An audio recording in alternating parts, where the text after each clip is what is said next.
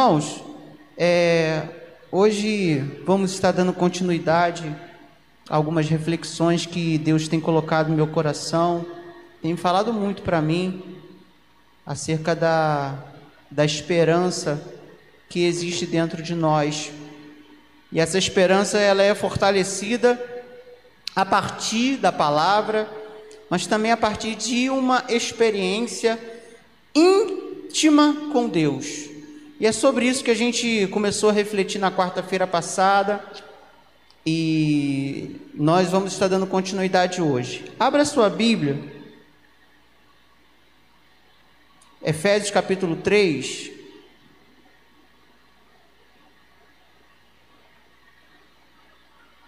Efésios capítulo 3, nós vamos ler a partir do 16.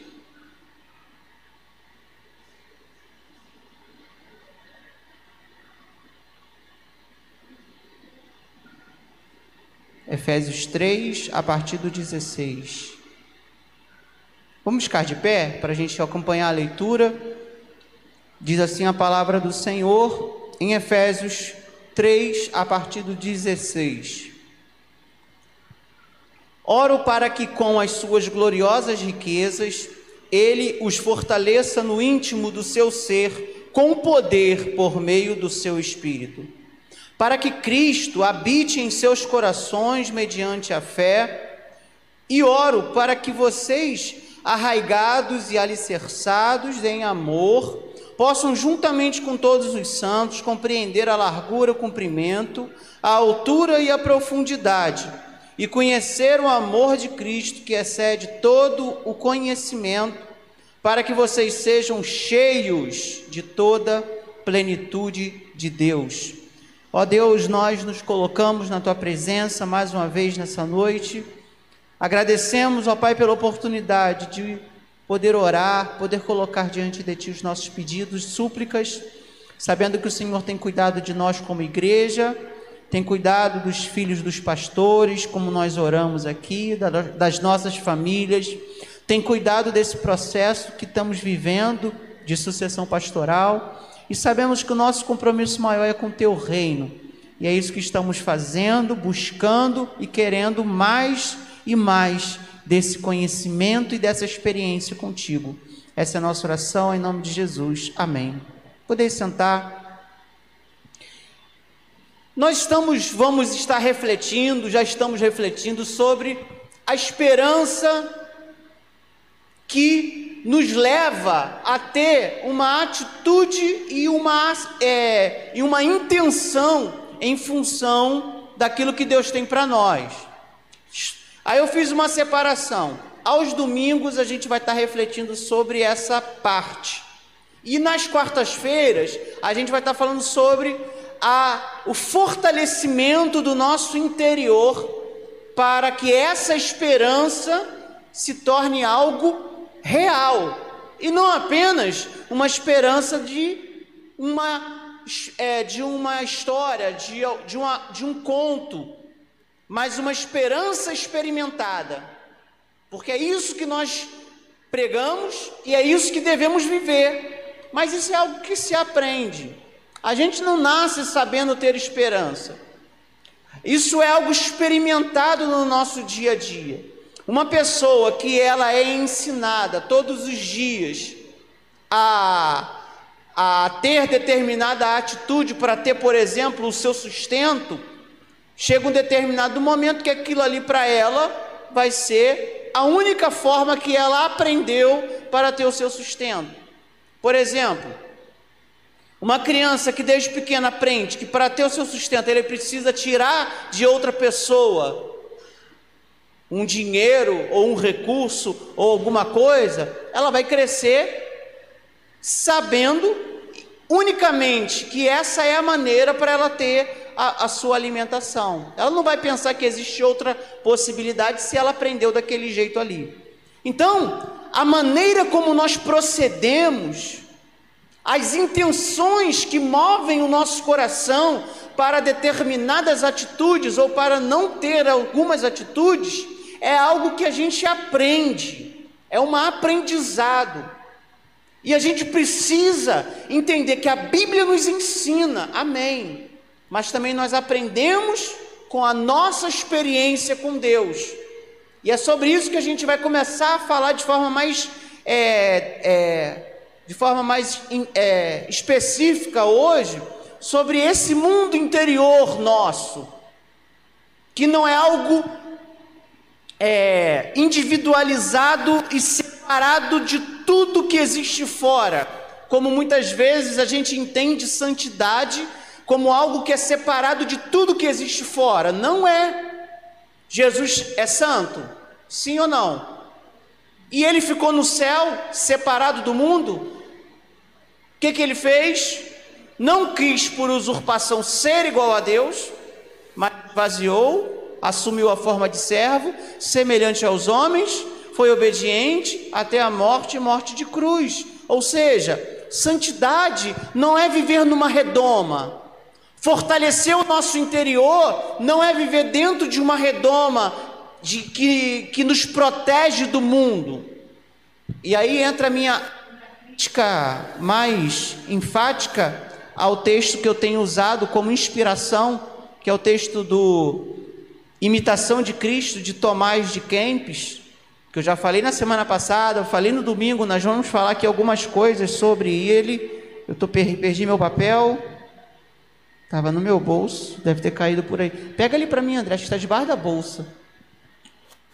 Algumas referências e algumas inspirações, e uma das críticas que eu faço ao texto dele é justamente essa: que ele vê a possibilidade de uma intimidade, de ser igual a Cristo se separando do mundo, porque ele está ele tá num ambiente de isolamento, de monastério. Ele é um responsável pelos monges iniciantes da, da Irmandade de Agostinho, de Santo Agostinho. Irmandade não, do, do, do monastério né, que, ele, que ele participava ali.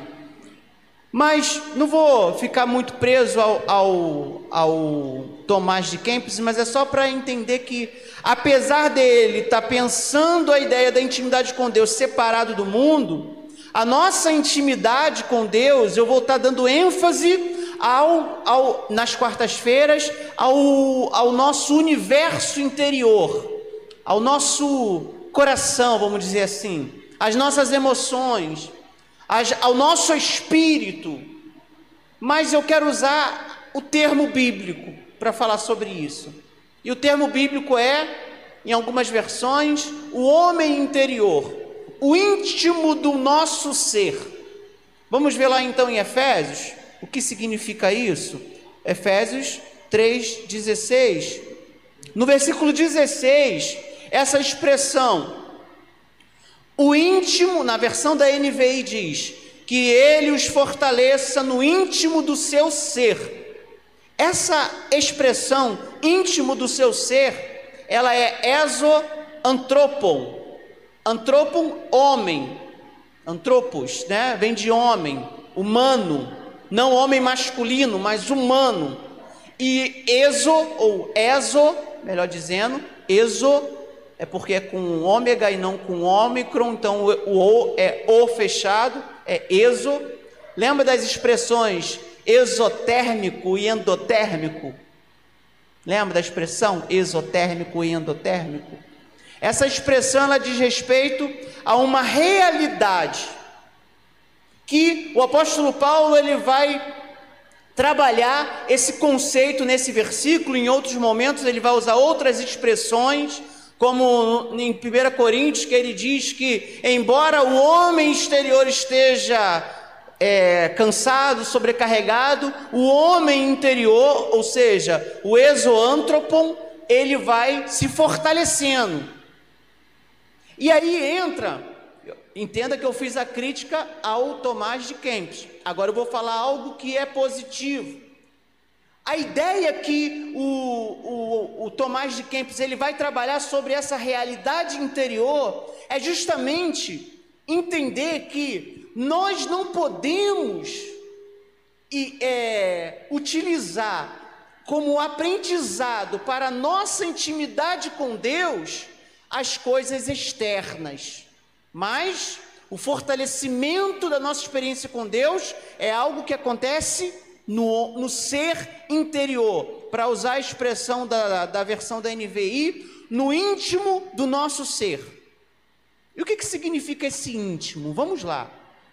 É uma dimensão interior, e isso é um dos fundamentos da espiritualidade, não só a cristã. A espiritualidade, de uma forma geral, a maioria das religiões trabalham com esse conceito de uma realidade interior. Isso é questionado por algumas outras filosofias de entendimento, mas vamos ficar com essa vertente que usa a ideia de que existe uma dimensão interna dentro de cada um de nós e que é, a gente costuma fazer a tal da dicotomia ou da tricotomia, não é tricô não. Dicotomia quer dizer que existem dois, do, o ser humano é formado por duas esferas, o físico e o interior, que é, é, seria a alma e o espírito. E a ideia da tricotomia é que existe corpo, alma e espírito. A gente podia falar aqui muito tempo sobre se é dicotomia ou tricotomia. Eu tenho uma opinião, mas a minha opinião não é fechada, porque a Bíblia, em alguns momentos, fala de dicotomia, em outros, fala de, de tricotomia, mas esse não é o ponto. O ponto é: existe em nós algo aqui dentro. Se você fizer assim, ó, o que, que tem aqui dentro do seu peito? Bate aí no seu peito aí, o que, que tem aí dentro? Tem. Aí a gente vai logo para o material, né? Para o construto. O que, que tem? A gente vai lá, osso, banha. Aqui tem muita, muito tecido adiposo. É, ainda mais aqui também tem muito tecido adiposo. Alguns não, alguns são sequinhos. Os, ossos, tem coração, tem pulmão, tem os rins. E é interessante a gente pensar que esse ambiente aqui, né, físico, material, quando a gente tem alguma experiência muito forte, você já sentiu aquele frio na barriga? Aquela sensação de medo? Quando eu acho a sensação muito interessante quando o ônibus, né, ele vai numa, no, no morro e logo depois ela, ele cai de uma vez assim, a gente vê, né, que o ah, o negócio parece que sobe, mas tem aquela sensação também quando ontem, por exemplo, o Flamengo fez um gol no último minuto do jogo lá e aí deu aquela coisa assim, poxa vida, fez um gol no último minuto da aí depois passa.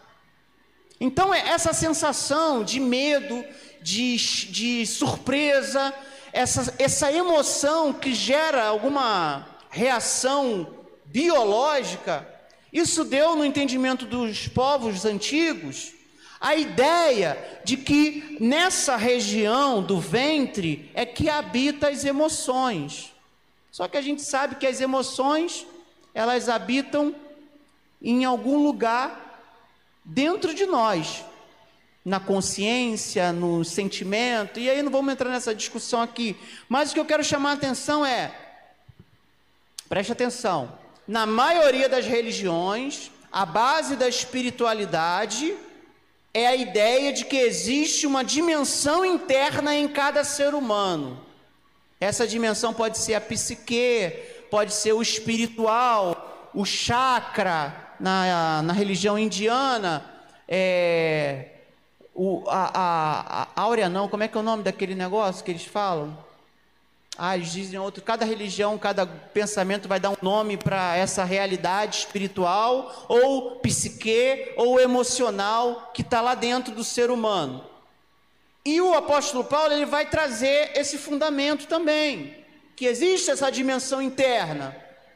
E que hoje, pelo fato de vivermos numa sociedade muito mecânica, muito baseada em resultados, a gente, a gente dá pouca importância para isso, para essa realidade interna, as emoções, para as emoções que eu digo não são os sentimentos aflorados, Quando eu digo emoções, eu digo o entendimento de como funciona o mecanismo que você tem dentro de si, que faz você interpretar a realidade ao seu redor. Um, uma, uma, um sofrimento ou uma alegria. Tem gente que experimenta uma alegria e, e, e, e tem uma reação eufórica demais. Outras pessoas têm uma alegria muito grande, mas a reação é só porque cada um tem uma maneira de lidar com isso que vai sendo construído também. A única coisa que eu quero que vocês percebam agora é que a espiritualidade ela tem que considerar essa dimensão interna, esse homem interior ou o íntimo do ser, tá? Segundo, aqui dentro é que acontece a interpretação das coisas, a interpretação da realidade ao nosso redor. Então, quando você aprende a ler, o que, que acontece? Eu não sei como, como é que você lembra do momento que você conseguiu ler a primeira frase e você conseguiu entender o que estava escrito. Para mim foi algo assim mágico. Eu não sei para vocês. Eu acho aprender a ler um negócio mágico, porque você pega ali um monte de letra, um monte de risco e consegue transformar aquilo em um, um significado. Eu acho que foi é, aquela aquela cartilha da Lia, da Lia leu, não tinha um negócio assim? A Lia leu, não sei o que lá. Era, era essa cartilha da Lia, da Lia. E aí eu consegui entender que a Lia leu, acho que foi isso. Eu falei, caramba, ela leu.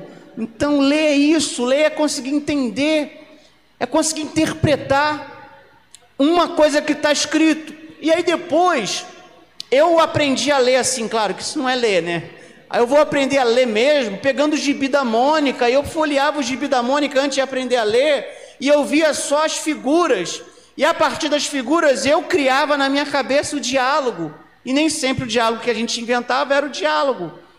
E aí, quando eu comecei a ler, eu via que o Cascão falava, a Mônica respondia, o Cebolinha falava, e assim havia ali um, um enredo, e que no final a gente conseguia entender que era engraçado, e você ria quando você estava lendo. Não é igual você ver um desenho na televisão de um de uma coisa engraçada, mas através da leitura você consegue transformar algo que está estático, simbolizado nas letras, em um significado que você consegue perceber, tristeza, alegrias.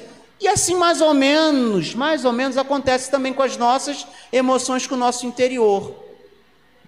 O nosso interior, ele vai interpretar aquilo que está fora de nós ou seja, as nossas relações, o externo, e vai dar uns vereditos. Um veredito, isso é triste, isso é alegre. E aí entra o problema. Esse é o problema da nossa geração. Nós simplificamos.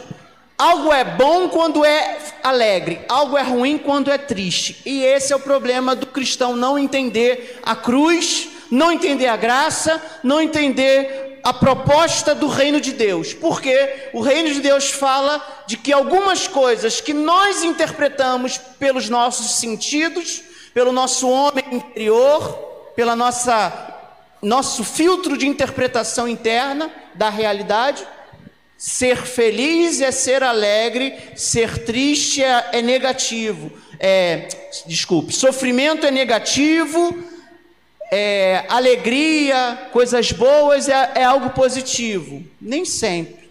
E esse é o problema. O sofrimento faz parte da caminhada cristã. E aí que entra o ponto que muitas vezes falta dentro de nós a compreensão para fortalecer a nossa esperança, não, vim, não baseado na nossa interpretação, a partir dos nossos sentidos, das coisas que estão acontecendo fora de nós, mas perceber que dentro de nós existe algo sendo construído. E esse é o ponto, irmãos. Essa é a pergunta. O que está sendo construído dentro de nós? O que, que existe dentro de nós?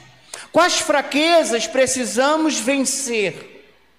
E se você for comigo lá em Marcos capítulo 7, versículo 21, você vai perceber uma declaração de Jesus falando sobre o homem interior, sobre o interior dos corações humanos.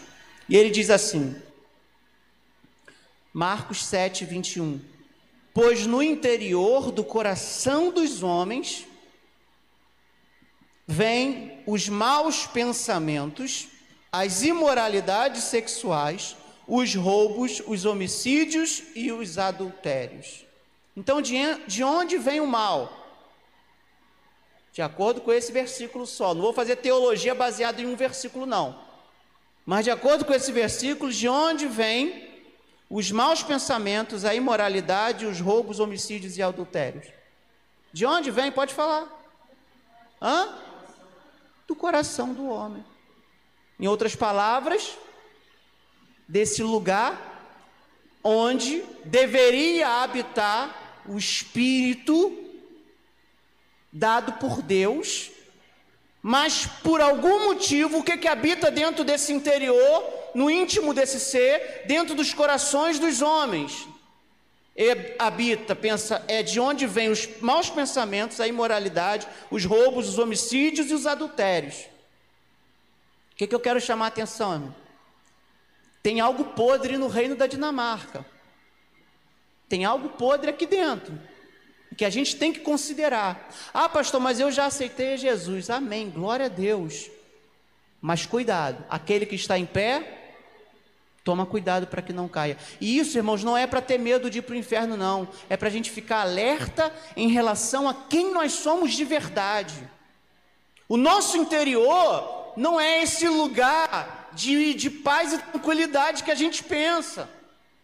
É um lugar de conflito. Quem é que está conflitando dentro da gente? O bem que eu quero fazer, eu não faço, mas o mal que eu detesto, esse sim, é o que eu vou lá e faço. Por quê? Existe algo dentro de mim que milita contra o espírito, que é o quê?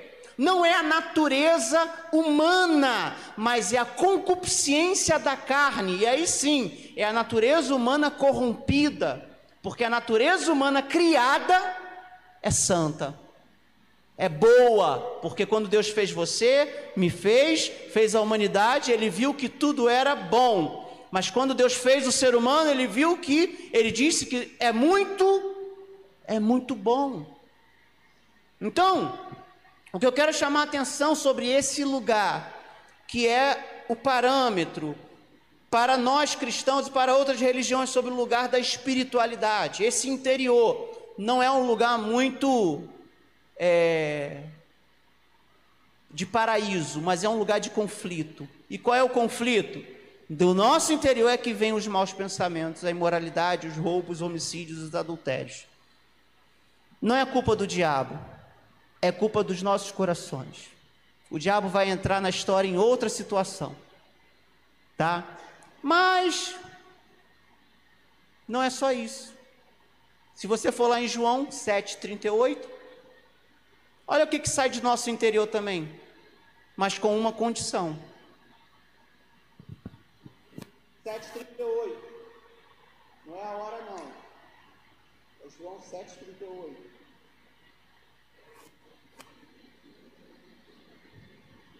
João 7,38. Sim, Marcos 7, 21, Jesus diz que do coração dos homens vêm os maus pensamentos, as imoralidades, os roubos, homicídios e adultérios. Em, em João 7,38, Jesus vai dizer outra coisa sobre o nosso interior. O que, que ele vai falar do nosso interior? Fluirão rios de águas vivas, mas é preciso algo antes: crer.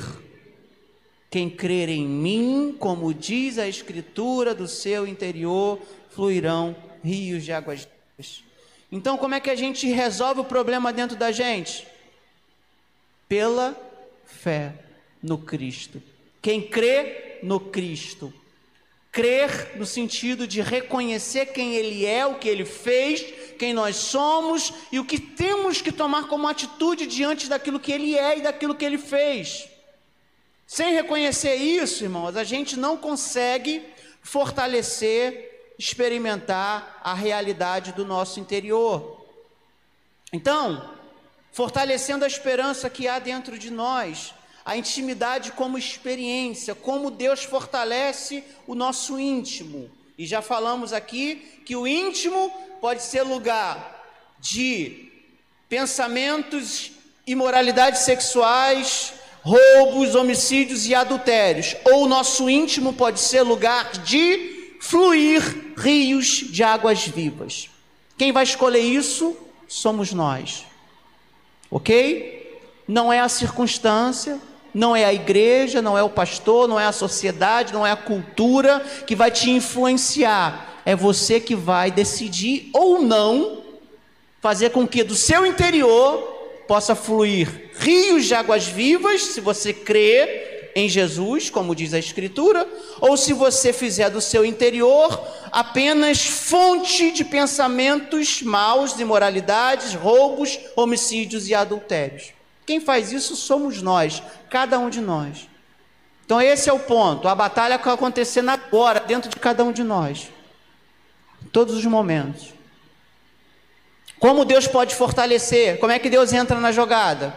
Quando eu começo a crer em Jesus.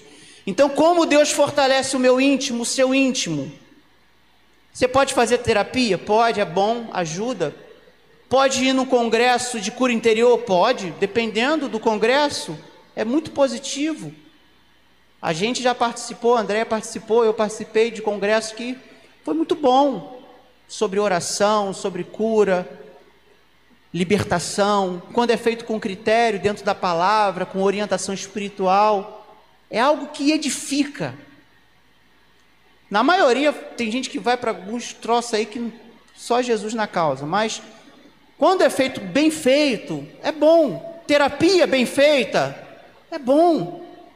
Mas vamos imaginar aqui, só um exemplo: o cara vai fazer terapia, vai com o psicólogo lá, o terapeuta profissional, 100%, o cara estudado, ou a, ou a mulher também, psicólogo e tal, e começa a fazer na primeira, segunda, terceira encontro. Aí daqui a pouco a pessoa pensa que está bem e não vai mais. Aí, no momento, fica tudo bem. Daqui a pouco, se a pessoa não der continuidade ao tratamento, o que, que vai acontecer? Ela não vai progredir. Ela não vai é, administrar com maturidade aquilo que ela precisa aprender através dos, das técnicas, dos encontros da, e, da, e, da, e da terapia em si. A mesma coisa, irmãos, é a nossa vida espiritual.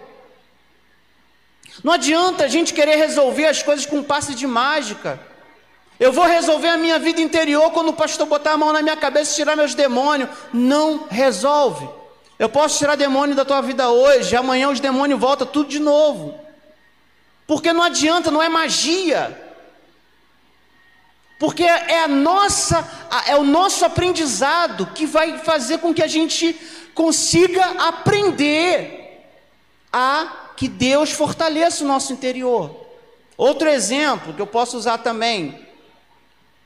Você colocou no seu coração, na sua decisão pessoal, que você quer correr uma maratona de 42 quilômetros. 42, 400 e pouco, né? Acho que é isso. Só que você vai poder sair daqui agora e correr 42 quilômetros? Ninguém consegue. Precisa o quê? Treinar. E treinar é o quê? Treinar é legal? Não é, irmãos. Mas como é que fica legal? Quando você começa a ver o resultado. Então, a nossa, nossa percepção muitas vezes é tentar resolver as coisas de forma rápida. Então, o que eu vou falar aqui, essas três coisas sobre como Deus fortalece o nosso interior, não é magia, não é místico, é algo que a gente precisa exercitar diariamente. E às vezes vai ser chato, às vezes vai ser enfadonho, mas o, o que vai fazer a gente continuar, tendo a esperança, fortalecendo a nossa esperança no nosso íntimo, é o resultado que a gente vai alcançar. Ok? Então, em primeiro lugar, como é que Deus fortalece o nosso íntimo? Com poder, por meio do seu espírito. Que poder é esse? O poder do espírito ele é é, é algo. A gente tinha que fazer um estudo sobre o Espírito Santo. Dentre muita coisa que o Espírito Santo faz, convence, né, do pecado, da justiça, do juízo, capacita, né, para sermos testemunhas em Jerusalém, Judéia, Samaria, até os confins da terra. Ele produz em nós frutos, paciência, tá, tá, tá, e por aí vai, lá em Gálatas está escrito. Olha quanta coisa o Espírito Santo faz. O Espírito Santo é tipo, é o cabeça de área de um jogo de, um, de um jogo de futebol. É o cabeça de área. É o que tem, deu ruim lá na lateral. Quem é que vai lá cobrir o lateral? É o cabeça de área. O zagueiro foi para frente fazer gol e ficou um buraco. Quem é que cobre lá atrás? É o cabeça de área, o volante, né? Que, é, que agora se fala assim. É...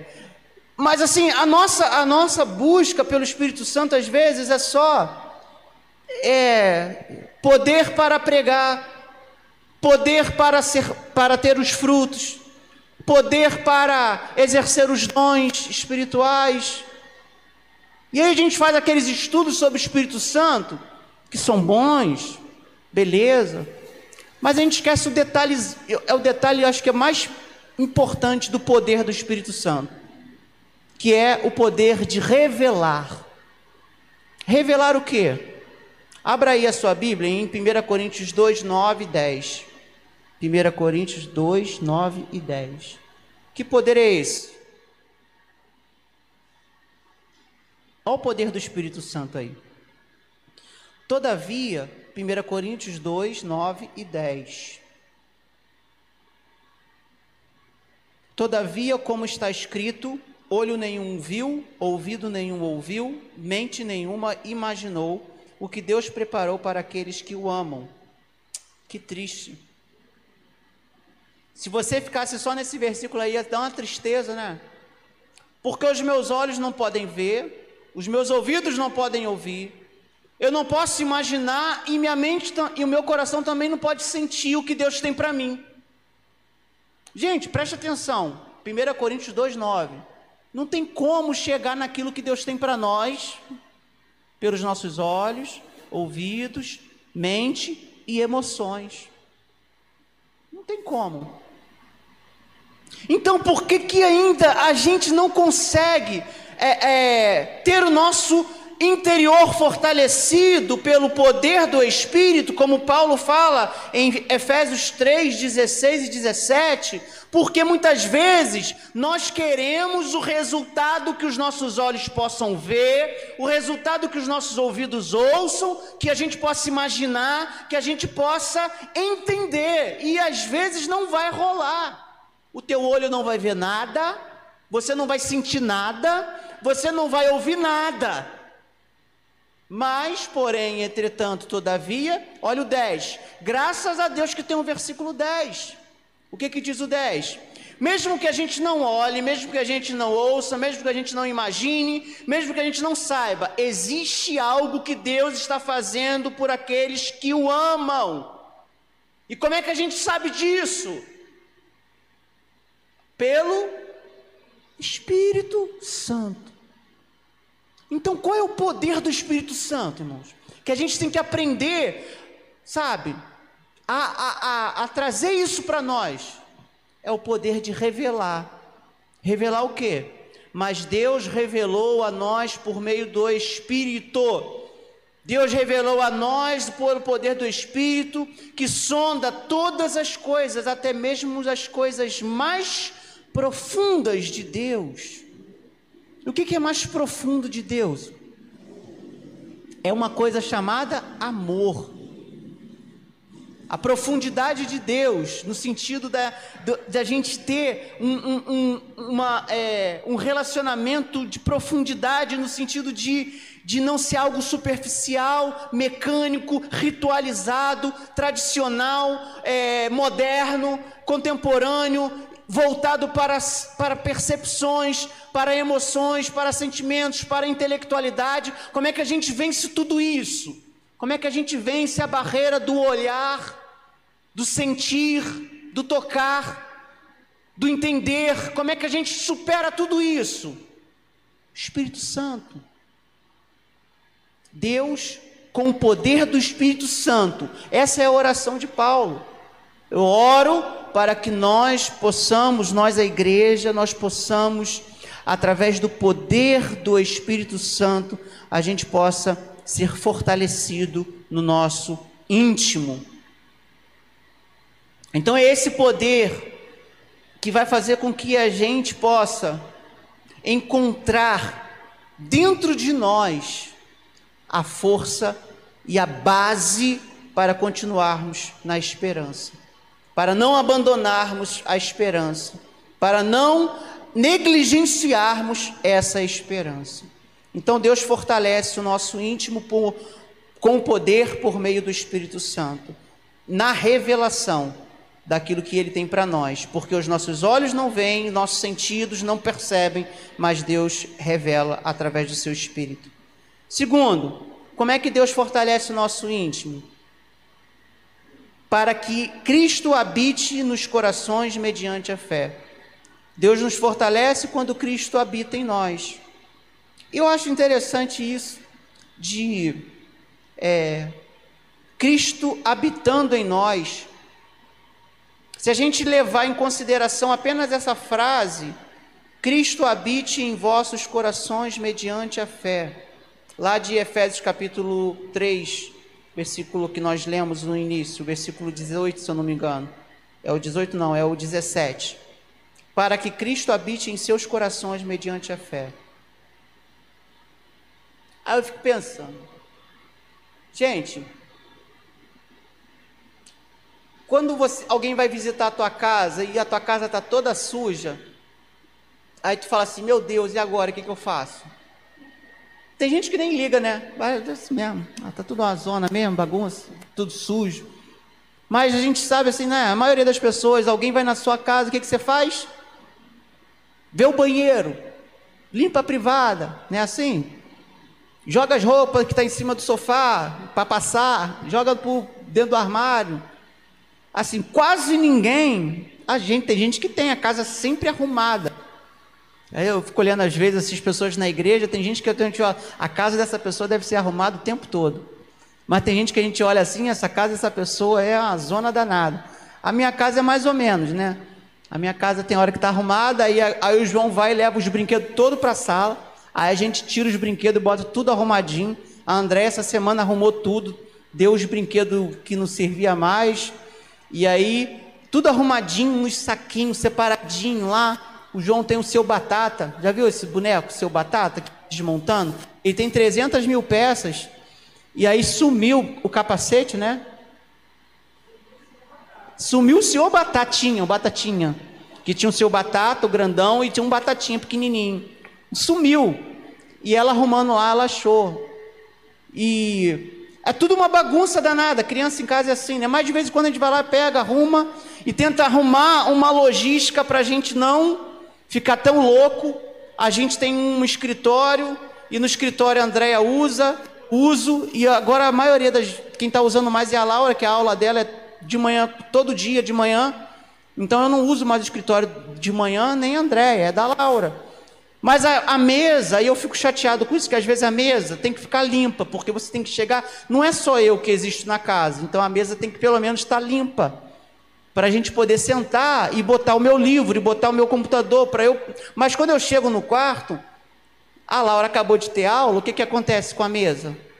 É computador, é livro, é folha, e aí abre a janela, aí vem um vento e leva a folha tudo, espalha a folha pelo quarto todinho.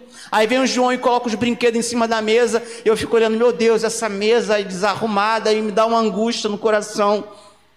Por quê, irmãos? Porque é uma bagunça. A vida da gente é assim. Agora, não fique esperando você arrumar a sua casa para Jesus entrar, não. Convida ele, porque é ele que vai arrumar a sua casa. É ele que vai arrumar o seu interior.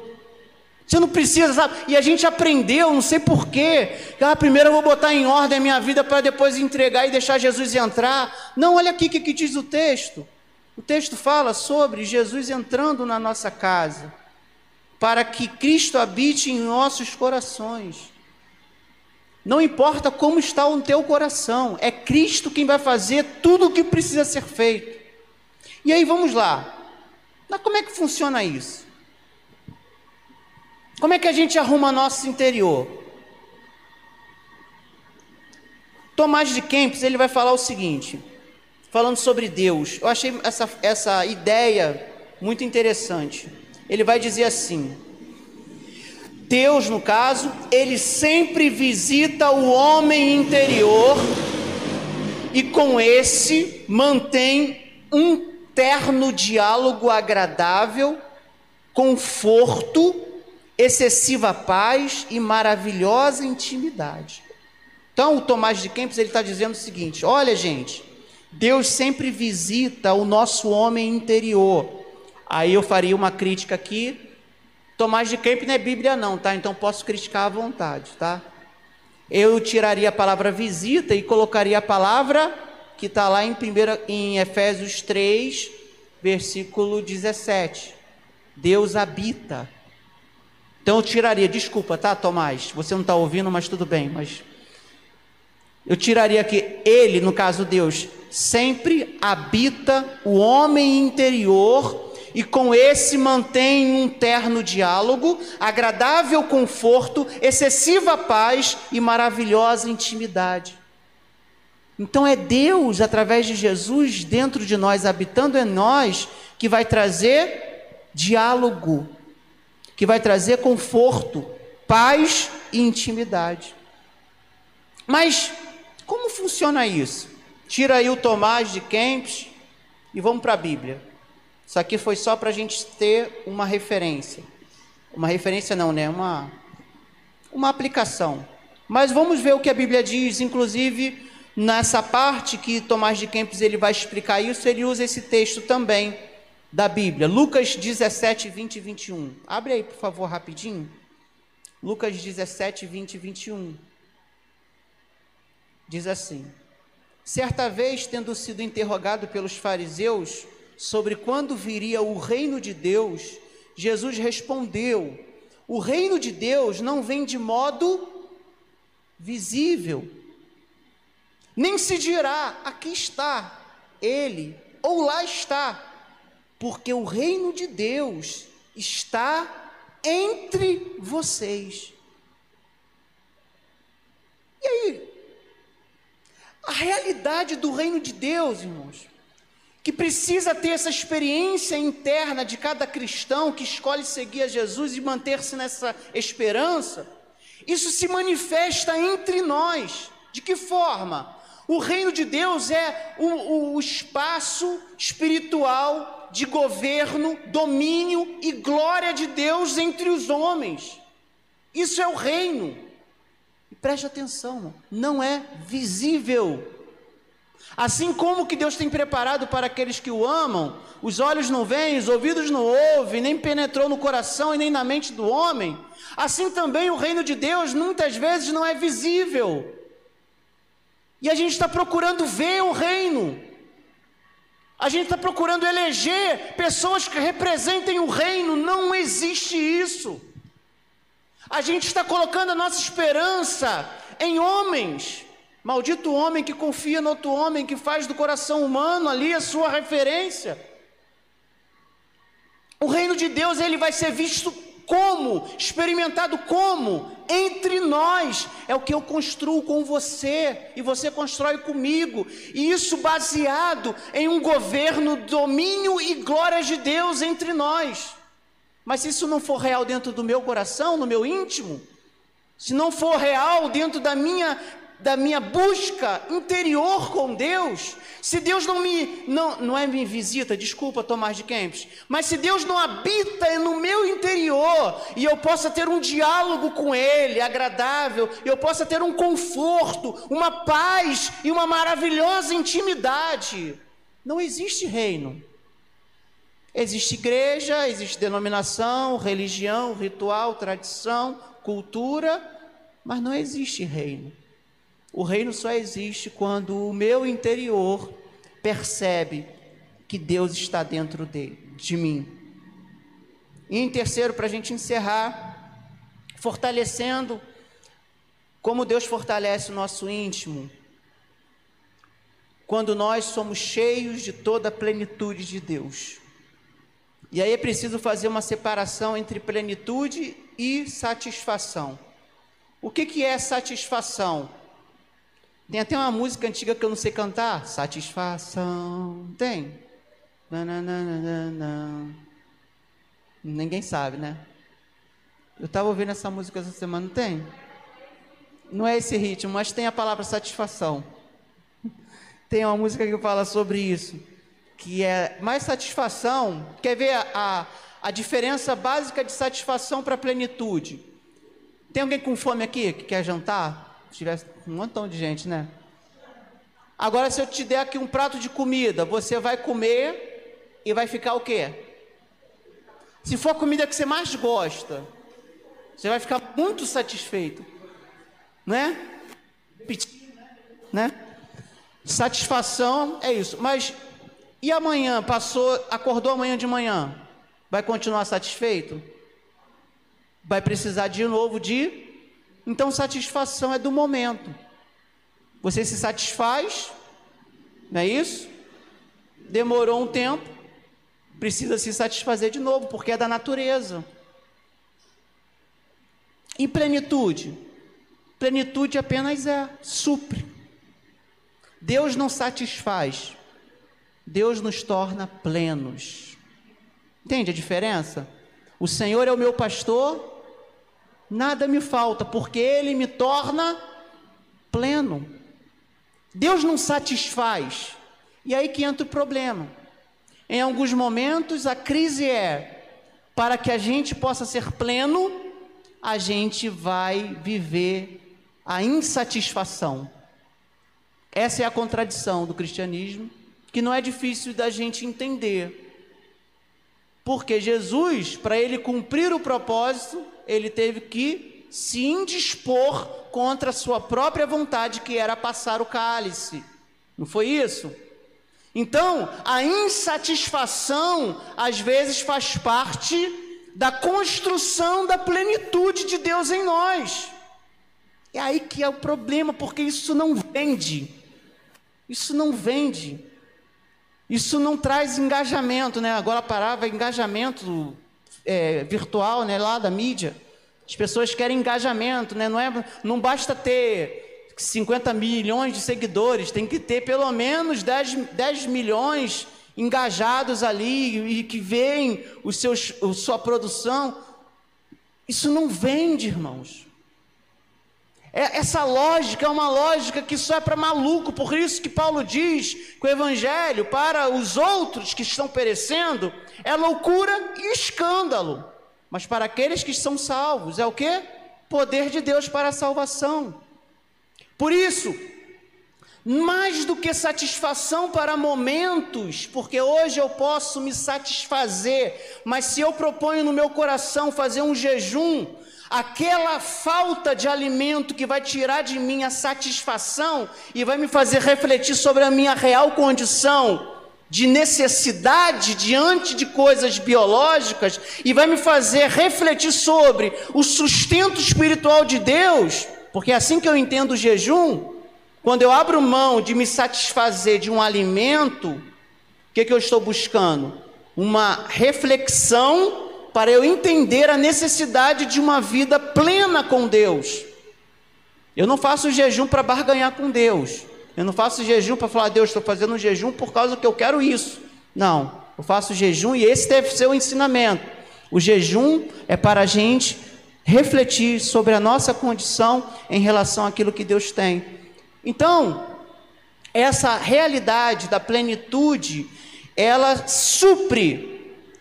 E essa, essa realidade que supre faz com que a gente possa estar sustentado no amor como alicerce de forma indissociável, ou seja, ele diz a palavra, ele usa a palavra arraigados em amor, alicerçados em amor. Então, dentro de cada um de nós, a gente vai ser pleno quando o amor for a nossa a nossa o nosso alicerce e nós não, não conseguimos desassociar quem nós somos desse amor. Não tem como me separar desse amor. Eu sou esse amor e esse amor sou eu. Eu estou arraigado a isso, alicerçado e arraigado. E aí eu me fortaleço porque essa plenitude, ainda que eu viva determinadas insatisfações, e eu disse, de, eu falei de comida, mas as, as, as insatisfações são múltiplas, e o que tem mais me consumido é a insatisfação emocional, a insatisfação de resultado, a insatisfação de não ver, a insatisfação de não sentir, a insatisfação de muitas vezes nem conseguir entender essas insatisfações, mas no exercício dessas insatisfações, Deus está construindo em mim uma realidade de plenitude. Amém? E essa plenitude, essa plenitude em Cristo, que nós estamos sendo construídos dia a dia, é, vai nos enchendo essa dessa plenitude. Então, eu tenho que estar alicerçado e arraigado em amor, mas aí entra o outro detalhe. Essa realidade interior no amor que me torna pleno. Se eu fosse budista, parava por aqui. É eu e Deus, Deus e eu, e mais ninguém. Tem até uma música que fala isso, né? Tem um momento de eu e Deus e mais ninguém. Mas só isso não completa. Aí Paulo é chato por causa disso. Né? Porque se fosse só eu e Deus, estava de boa. Mas como é que isso se completa na nossa vida? Eu acho que é isso que às vezes falta. Vê aí o versículo 18 e assim a gente encerra. Para que possam juntamente juntamente com quem? Com todos os santos, ou seja, com a igreja. É junto com a igreja, irmãos, que a gente vai compreender a largura, o comprimento, a altura e a profundidade e conhecer o amor de Cristo que excede todo o conhecimento. Eu posso fortalecer o meu interior aqui, como eu falei. Eu posso fortalecer o meu interior pelo poder do Espírito que me revela o que Deus tem para mim, e Deus vai revelando as coisas mais profundas. Eu posso fortalecer o meu interior pela fé em Cristo, quando Cristo habita no meu coração, mediante a fé. Eu posso fortalecer o meu, o meu interior sendo cheio da plenitude de Deus, nessa experiência de estar arraigado e, e alicerçado em amor, mas vai faltar uma coisa: vai faltar conhecer o amor de Deus junto. Junto. E sem estar junto, não tem força interior. É isso que eu queria encerrar nessa noite. Com isso. Não tem como você ser forte sozinho na tua casa, sem conhecer o amor de Deus junto com a igreja, junto com o compartilhar. Como eu falei no domingo, sentindo o CC do teu irmão, da tua irmã, sentindo o perfume do teu irmão, da tua irmã, ouvindo o teu irmão e a tua irmã, sendo paciente, sendo é, é, instrumento de referência, como nós falamos no domingo, para você, para que a pessoa possa ver em você aquilo que ela precisa trabalhar e você possa ver nela aquilo que você precisa trabalhar. É nisso que a gente se fortalece. Aquela história de que uma brasa só consegue manter-se acesa se estiver junta com as outras. Por isso, o desafio que eu quero propor nessa noite são dois. Primeiro, vamos fortalecer o nosso interior pelo poder do Espírito, pela fé em Cristo, para que Cristo habite em nossos corações, pela plenitude de Deus alicerçando e, e, e nos arraigando nos tornando indissociáveis do amor de Deus, sim, mas também, em segundo lugar, buscando conhecer tudo isso junto com todos os santos. É junto. A igreja só funciona se ela estiver junta. Não existe santidade isolado. Não existe santidade em Deus isolado dentro de um monastério. Me desculpe, Tomás de Kempis, mas não existe isso na Bíblia. Você escreveu coisa muito legal, muito maneira, mas não existe santidade trancado numa cela de monastério. Só existe santidade compartilhando junto com os nossos irmãos. Apesar disso, essa experiência interior que é compartilhada para que ela possa ser consolidada na nossa comunhão, ela vai fazer com que a gente se volte para Deus de todo o nosso coração e faça com que a gente e vai fazer com que a gente abandone as coisas desprezíveis deste mundo.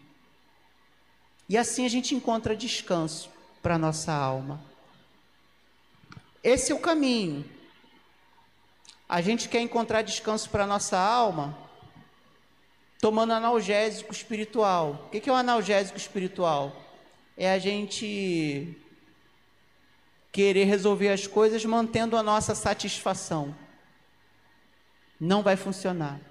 Para que a gente possa ser pleno, às vezes a gente precisa estar insatisfeito.